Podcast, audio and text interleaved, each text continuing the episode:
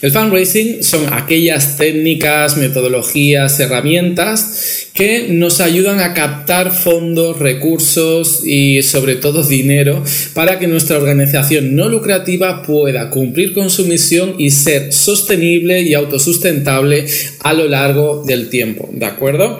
El fundraising se compone de dos palabras. Eh, una es el eh, fund, que hace referencia a los fondos económicos y financieros, y raising, que es, eh, significa levantar, obtener, captar, ¿de acuerdo? Entonces es la captación de fondos y recursos. No solo me quiero referir a temas económicos, también hay otros recursos donde el fundraising desempeña un papel importante, como por ejemplo eh, obtener material de oficina, especies, eh, localizaciones, gestionar el personal en forma de voluntarios, de colaboradores, etc. Por lo tanto, el fundraising es un término muy, muy amplio que combina muchas disciplinas variadas, es decir, para trabajar aquí en fundraising hace falta tener conocimientos de comunicación, publicidad, marketing, relaciones públicas, eh, finanzas, economía, sociología. Es un montón de cosas, pero que no obstante son totalmente excitantes. Es decir, es un mundo apasionante que a medida que te vas adentrando en él, pues no puedes salir porque es totalmente adictivo y te recomiendo, si has tenido la, curiosidad de hacer este curso es porque realmente quieres empezar a implementar estrategias de fundraising en tu organización. Así que muy buena elección, ¿de acuerdo? Bueno, vamos a hablar un poco de la captación privada de fondos, de dónde viene, ¿de acuerdo? Mira, a lo mejor me estás escuchando en América Latina o en cualquier país de habla hispana ¿de acuerdo? Yo estoy grabando este curso desde Barcelona y aquí siempre ha estado muy ligado el, tema gubernamental con el tercer sector. Es decir, siempre han, habido partidas presupuestarias destinadas pues a, la mejora de la sociedad, a reducir las desigualdades, a paliar enfermedades, etcétera, ¿de acuerdo? Al sector social. No obstante, debido a la crisis social y económica, se han producido ciertos recortes y se han suprimido muchas partidas presupuestarias que iban directamente a las ayudas sociales desde eh, partidas de dependencia hasta eh, fondos que se destinaban a ONGs para que hicieran de intermediarias en la resolución de ciertos problemas. Entonces, ¿qué ha pasado? Pues que desde el 2007-2008 para aquí las organizaciones sociales pues empiezan a investigar y analizar qué pueden hacer ellas eh, siendo totalmente autónomas para captar fondos y recursos. Es decir, ya no se quiere depender de una única fuente de ingreso, como podían ser las subvenciones públicas, sino que se quiere diversificar para reducir el riesgo. Porque imagínate, cuando hay un recorte muy grande o cuando se suprime directamente una ayuda, pues si tu organización depende de ella, ¿qué pasa? Pues que no tiene presupuesto ya para seguir adelante con su actividad. Entonces, eh, este viene siendo un poco la historia aquí, ¿de acuerdo? Cada vez más las ONGs, fundaciones del tercer sector buscan complementar las subvenciones públicas con la captación privada. Hay algunas organizaciones que tienen su fuente mucho más diversificada y que dependen solamente de ellas, ¿de acuerdo? Bueno, si tu realidad es en América Latina, dependerá de tu país, pues eh, un poco el desarrollo del fundraising y de la captación de fondos privados, ¿de acuerdo? Pero bueno, yo sé que en algunos países, eh, como puede ser Argentina, las organizaciones históricamente pues no han dependido mucho de gobiernos, han tenido que buscar eh, la vida y han tenido que recurrir a alianzas estratégicas con empresas, donantes individuales, etcétera. Bueno, sea la razón que sea, eh, yo te recomiendo que aunque tengas subvenciones públicas, las complementes con, eh, eh, con aportaciones privadas de captación de fondos. Muy bien, entonces, debido a esto que te acabo de explicar, es necesario un cambio de paradigma y en nuestro sistema de creencias. ¿Por qué? ¿Por qué digo esto? Porque muchas personas que trabajan dentro de las ONGs hasta ahora solo se habían tenido que preocupar, y ya era bastante, de resolver eh, los problemas que, de la causa social. Es decir, qué podemos hacer para mejorar la calidad de vida de nuestros beneficiarios. Cómo podemos eh, resolver esta desigualdad social. ¿Qué podemos hacer para paliar esta enfermedad? Etc. Pero ahora se le suma a su principal actividad, que era su causa y misión social, la preocupación por obtener fondos, ¿de acuerdo? Y cuando entra esta preocupación dentro de la ONG, pues no todo el mundo comparte la misma opinión sobre las acciones que hay que llevar hacia adelante, ¿de acuerdo? Porque eh, desarrollar fundraising implica pues hacer colaboraciones con empresas que, mm, bueno, a veces eh, entran un poco en contradicción con nuestra naturaleza como organización no lucrativa.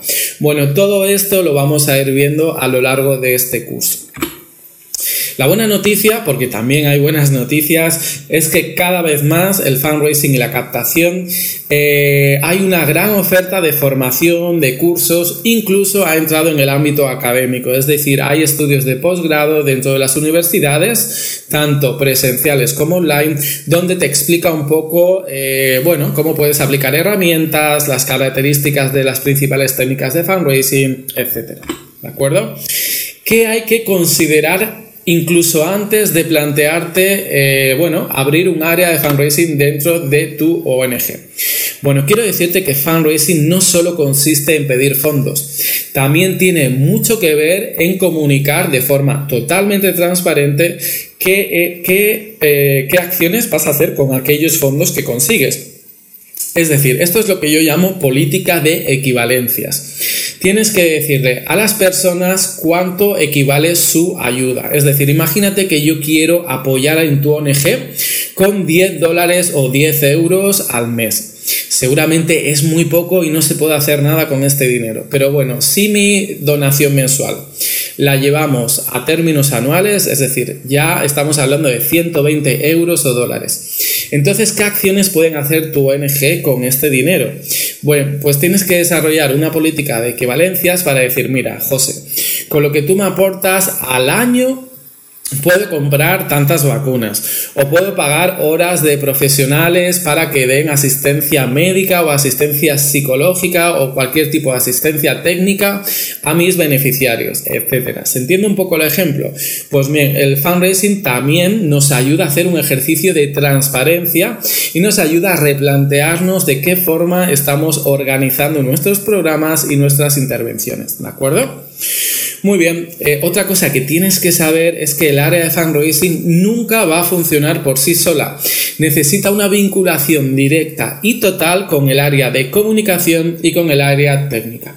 Con el área de comunicación es esencial porque dependemos totalmente de nuestra comunicación para captar fondos y recursos, ¿de acuerdo?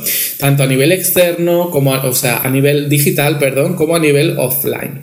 Muchas ONGs tienen, eh, comparten el mismo departamento. Está el equipo de comunicación y el de fundraising en una misma oficina y compartiendo ordenadores y recursos eh, para, bueno, porque trabajan conjuntamente. Y también necesitas una vinculación con el área de programas y con el área técnica de tu ONG, porque va a, ser gracias a los contenidos que estas personas te den que tú puedas hacer campañas de comunicación orientadas a la captación de fondos. Bueno, por último, en este punto, decirte que necesitas una total implicación del director o de la directora de tu ONG. Porque si ellos, si la junta directiva, si el comité de dirección no cree que el fundraising vaya a funcionar, lo vas a tener muy complicado. Así que primero, antes de todo, tendrás que convencer de la pertinencia de este tipo de técnicas y de cómo ayuda a tu organización a ser sostenible en el tiempo. También tienes que saber que aunque contrates al mejor profesional del mundo en temas de fundraising, eh, la captación de fondos necesita un tiempo de eh, inversión. Es decir, necesita poner en marcha una maquinaria, necesita vincular una serie de procesos y eh, necesita tiempo. Entonces, no pidas resultados, porque esto es un error muy frecuente, ¿no? Se contrata a un consultor o a una consultoría o a un equipo de fundraising y desde la primera semana ya queremos que, tengan resultados. No, esto no funciona así. Necesita un tiempo de adaptación para bueno, entender un poco cómo funciona la ONG y que las personas y que la sociedad en general vea pues, que, bueno, que tenemos una consistencia a la hora de comunicar, que estamos teniendo un gran impacto en la sociedad, etc.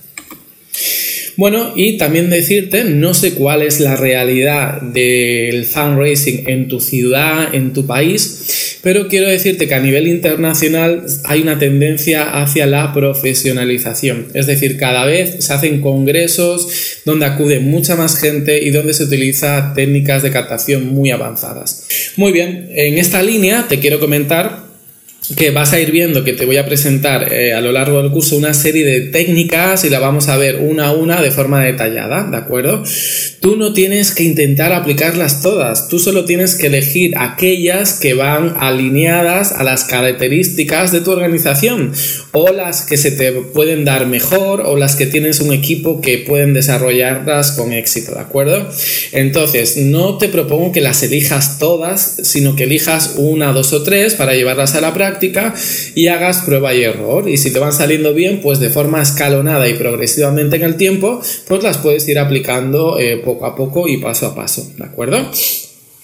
Mira, estos son los requisitos previos que tienes que tener eh, antes de eh, considerar hacer una estrategia de fundraising. En primer lugar, y estoy convencido que esto ya lo estás consiguiendo, es que necesitas un reconocimiento externo hacia tu actividad. Es decir, tú como organización impactas y mejoras la vida de muchas personas, ¿de acuerdo?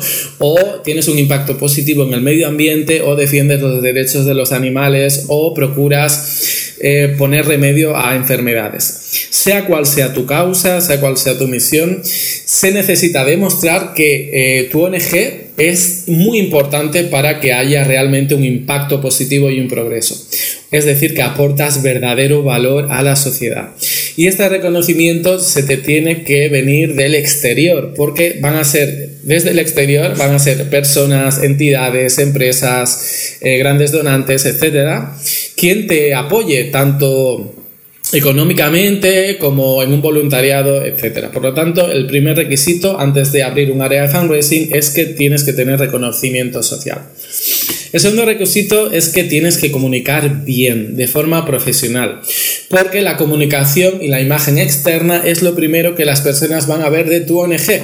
Entonces, imagínate que si tienes una comunicación pobre, si no cuidas tu página web, si no comunicas por redes sociales, las personas se van a, llevar una muy mala imagen de ti. ¿De acuerdo? Así que lo primero es comunicar de forma profesional todo lo que estás consiguiendo dentro de tu organización. Lo tercero es que tiene que haber una cierta cultura organizacional. ¿A qué me estoy refiriendo con esto? Bueno, pues que tiene que haber una coordinación entre tu equipo de trabajo, en que los temas administrativos y las cuentas deben estar auditadas, en, que tienes que hacer un uso óptimo de los recursos, ¿de acuerdo? Porque nadie va a poner dinero en una organización donde no gestiona bien sus propios recursos. Bien, eh, a la hora de prepararte para, abrir un área de fundraising te van a surgir muchas dudas y las vamos a ir viendo un poco eh, las principales cuáles son, ¿de acuerdo? Mira, puedes tomar dos decisiones o una decisión intermedia, que es ¿Qué hago? Abro un área de recursos con mi equipo propio, que puede ser los profesionales de tu ONG o los propios voluntarios, o externalizo este tipo de servicios o hago una solución mixta, es decir, eh, trabajo dentro de mi ONG unas determinadas herramientas y técnicas de fundraising y externalizo otras, ¿vale? Esto, el, desarrollo y la creación de un, de un área de desarrollo de recursos, lo veremos en el último módulo, ¿de acuerdo? De forma muy detallada. Pero debes empezar a tener que hacer estas preguntas, ¿vale? Porque así te, te ayudarán a orientarte mejor en este sentido. Muy bien, también es muy importante que repases tu código ético, las líneas rojas, las cuestiones morales, lo que estás dispuesto a hacer y no hacer en términos de fundraising. ¿Sabes por qué te digo esto? Porque, bueno, te vas a encontrar con que empresas van a querer colaborar con tu ONG y a lo mejor eh, no están alineadas con tus valores o entran en contradicción con tu propia misión social. O a lo mejor también vamos a tener que hacer publicidad e invertir dinero en, redes sociales, en acciones de marketing, y a lo mejor dentro de tu ONG hay personas que no consideran que sea un uso correcto del presupuesto. Por lo tanto, tienes que empezar a pensar que estás dispuesto a ceder o que choca contra tus valores o que está alineado con, bueno, con, tu, con tu cultura institucional. ¿De acuerdo? El tema ético es muy importante en fundraising. Muy bien, también vamos a tener que aprender a planificar, porque en temas de fundraising hay muchos elementos y muchos recursos y muchas personas a coordinar. Temas de calendario, temas de retorno de la inversión y eh, vas a tener que coordinar constantemente múltiples factores. Así que si no estás acostumbrado a planificar con antelación, tienes que ir acostumbrándote a hacerlo. Muy bien, y no sé si tu ONG tiene ya donantes o si no los tiene, pero es muy importante que te plantees cómo es esta relación con los donantes. Antes, durante y después del acto de donar, es decir, cómo nos dirigimos a los potenciales donantes, cómo los retenemos en nuestra ONG, qué políticas de fidelización estamos aplicando, si hacemos campañas de aumento de cuota, qué pasa cuando un donante se dé de baja, etcétera, ¿vale? Todo esto hay que plantearlo. Muy bien, con tantas preguntas y con tantas dudas, seguro que necesitas hacer un análisis, ¿de acuerdo? Por eso te propongo que hagas un análisis DAFO o FODA, es lo mismo, de tu ONG en el sentido solo del área de fundraising. No vamos a hacerlo técnica por técnica, porque esto ya lo vamos a hacer en el módulo número 3, ¿de acuerdo? Lo vamos a hacer en forma de ejercicio. Mira, te propongo un ejercicio en, en este sentido. Lo vas a tener en formato PDF totalmente descargable en este módulo. Y el ejercicio va a ser el siguiente. Mira, espera. Ay, que esto no es... Mira, es esto de aquí. Lo voy a poner en pequeño para que lo veas mejor. A partir de esta pregunta disparadora que estás viendo en pantalla, eh, quiero que me contestes si tu ONG está preparado o no para captar fondos a partir de, los, de las premisas y de las preguntas y de los interrogantes que hemos ido viendo antes. Quiero que me pongas las debilidades o sea, de forma esquemática, ¿de acuerdo? Las debilidades, recuerdo que es aquellos aspectos internos en los que la ONG tiene capacidad de visión que afectan negativamente a la creación de un área de fundraising, ¿de acuerdo? Las fortalezas sería lo mismo que las debilidades, pero en lugar de ser un aspecto negativo, es un aspecto positivo. Las amenazas son aquellos elementos externos que eh, no facilitan la activación de técnicas de fundraising, ¿de acuerdo? Puede ser una crisis económica o la reticencia de la gente a donar al tercer sector. Y las oportunidades pueden ser todo aquello favorable que se produce a nivel externo, a nivel de país, como puede ser incentivos fiscales a las donaciones eh, al tercer sector. Entonces te irá saliendo una serie de puntos esquemáticos y tienes que hacer propuestas muy claras y muy definidas y muy concretas sobre qué vas a hacer para eliminar las debilidades, qué vas a hacer para protegerte de las amenazas, qué acciones vas a emprender para potenciar las fortalezas y cómo vas a aprovechar las oportunidades para poder abrir un área de fundraising dentro de tu ONG. Mira, basta ver cómo en este, en este documento hay una serie de ejercicios que te ayudarán un poco a encarar eh, eh, la visión que tiene tu ONG respecto al fundraising. Muy bien, hemos hablado de todo aquello que tenemos que hacer para intentar abrir un espacio dedicado al fundraising dentro de nuestra ONG. Pero, ¿qué hay de las personas? No todo el mundo puede trabajar en fundraising, se necesita una serie de habilidades y conocimientos. Vamos a ir uno por uno eh, de forma muy rápida. Eh, ¿Qué es aquello que tiene que tener una persona para ser un buen fundraising? Bueno, en primer lugar, tiene que saber comunicar, no solo eh, a nivel de habilidad comunicativa, ni ni exponer puntos de vista con claridad a nivel argumental, etcétera. No, me refiero a una comunicación orientada a resultados, es decir, una comunicación que conecte con las emociones de nuestra audiencia para conseguir hacer aquello que nos hemos previsto que tienen que hacer, ¿de acuerdo? Es una comunicación que nos ayudará a conseguir nuestros eh, objetivos, perdón. Se llama comunicación eficaz o persuasiva. Muy bien, también esta persona tendrá que saber utilizar las herramientas del marketing social, desde plataforma de email marketing, como hacer publicidad en redes sociales, modificar la web, eh, hacer una estrategia SEO, eh, hacer marketing de contenidos en el blog, etc. Es muy útil y muy práctico que, claro, si tú tienes que hacer una campaña de comunicación sobre algo, pues ese algo lo tienes que saber. Me estoy refiriendo a los contenidos sociales, a la causa y misión de tu ONG. La persona que trabaje con, en fundraising no puede estar desvinculado de esto, tiene que tener conocimientos en sociología y trabajo social para que pueda saber, bueno, cuál fue la causa, el origen, las consecuencias de esta desigualdad social y cómo afecta en la vida de los beneficiarios, ¿de acuerdo? Para poder hacer campañas buenas de comunicación. Bueno, hay que tener conocimientos de finanzas porque cuando se invierte en fundraising, pues se espera tener unos resultados y para estos resultados siempre se eh, proyecta diferentes escenarios, uno, uno optimista, pesimista y otro real, ¿de acuerdo? Se tiene que medir el ROI, que significa el retorno de la inversión y para esto te tienes que familiarizar con documentos Excel, ¿de acuerdo? También la persona, ahora te estarás preguntando, ¿todo esto tienes que, tiene que saber hacer una persona? Bueno, si no es una persona, un equipo de, trabajo, ¿no? Pero todos estos conocimientos hay que saber abarcarlos, ¿vale? Bueno, hay que ser bueno en relaciones públicas porque vas a, eh, bueno, tu ONG tiene diferentes stakeholders, tiene diferentes públicos y hay que saber tratar y mediar con cada uno de ellos. Y cada uno de ellos es muy diferente, por lo tanto tienes que tener don de gentes para generar espacios de networking que puedan ser beneficiosos para tu organización. Y por último, eh, vamos a hablar de la planificación estratégica. Como hemos dicho algo, bueno, antes, perdón, hay que gestionar una serie de recursos y hacer que todo fluya, que todo se mueva y que todo se cumpla en el calendario según lo hemos previsto. Y bueno, aquí tienes seis y te estarás preguntando cuál es la séptima. Bueno, el número siete no es una habilidad, pero es la actitud. Y créeme que esto es lo más importante que debe tener un buen fundraising, ¿vale? No importa tanto el currículum, si ha estudiado en las mejores universidades, si tiene eh, una serie de conocimientos. Mira, lo más importante es la actitud, una buena actitud positiva. ¿Por qué te digo esto? Porque en el fundraising hay un montón de negativas, de situaciones que parecen muy difícil de solventar. Mucha gente te dice que no antes de donar. Entonces, si una persona se desmoraliza, si una persona no tiene una actitud positiva, es muy difícil que pueda hacer un buen fundraising, ¿vale? En términos de, captación de fondos, se necesita de estar siempre con un nivel de energía muy alto porque hay que conseguir hacer cosas que nunca antes ha hecho, ¿de acuerdo? Entonces tienes que ser emprendedor, tienes que no tener, eh, tienes que tener, perdón, tolerancia a la frustración. Es decir, te van a decir muchas veces que no, pero no pasa nada. En fundraising es normal. Mira, más adelante verás una estadística que por cada persona que dona, 100 te dicen que no antes. Entonces, tienes que aguantar 99 veces que te digan que no.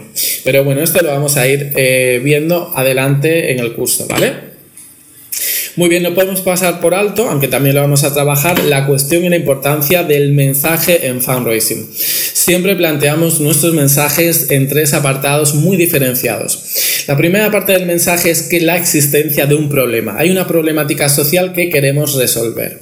La segunda parte del mensaje habla de la solución a esta problemática social. Y, la solución pasa por que nuestra ONG intervenga y tome cartas en el asunto en esta problemática. Y la tercera parte del mensaje es el call to action, el CTA. Seguramente lo has escuchado un montón de veces. Tenemos que decir a nuestra audiencia qué es aquello que esperamos que hagan. ¿De acuerdo? Por lo tanto, presentamos un problema, presentamos la solución y hacemos una llamada a la acción. ¿De acuerdo? Muy bien, este mensaje tiene que estar conectado a través de la emoción con, nuestros, con nuestra audiencia y la emoción se consigue mediante técnicas de copywriting e storytelling, ¿de acuerdo? Tenemos que hacer que la audiencia empatice, tenemos que hacer que conecte emocionalmente, porque solo con información actualmente estamos bombardeados a información y datos y estadísticas y malas noticias hay todos los días, por lo tanto tenemos que conseguir llegar a nuestra audiencia de una forma diferente.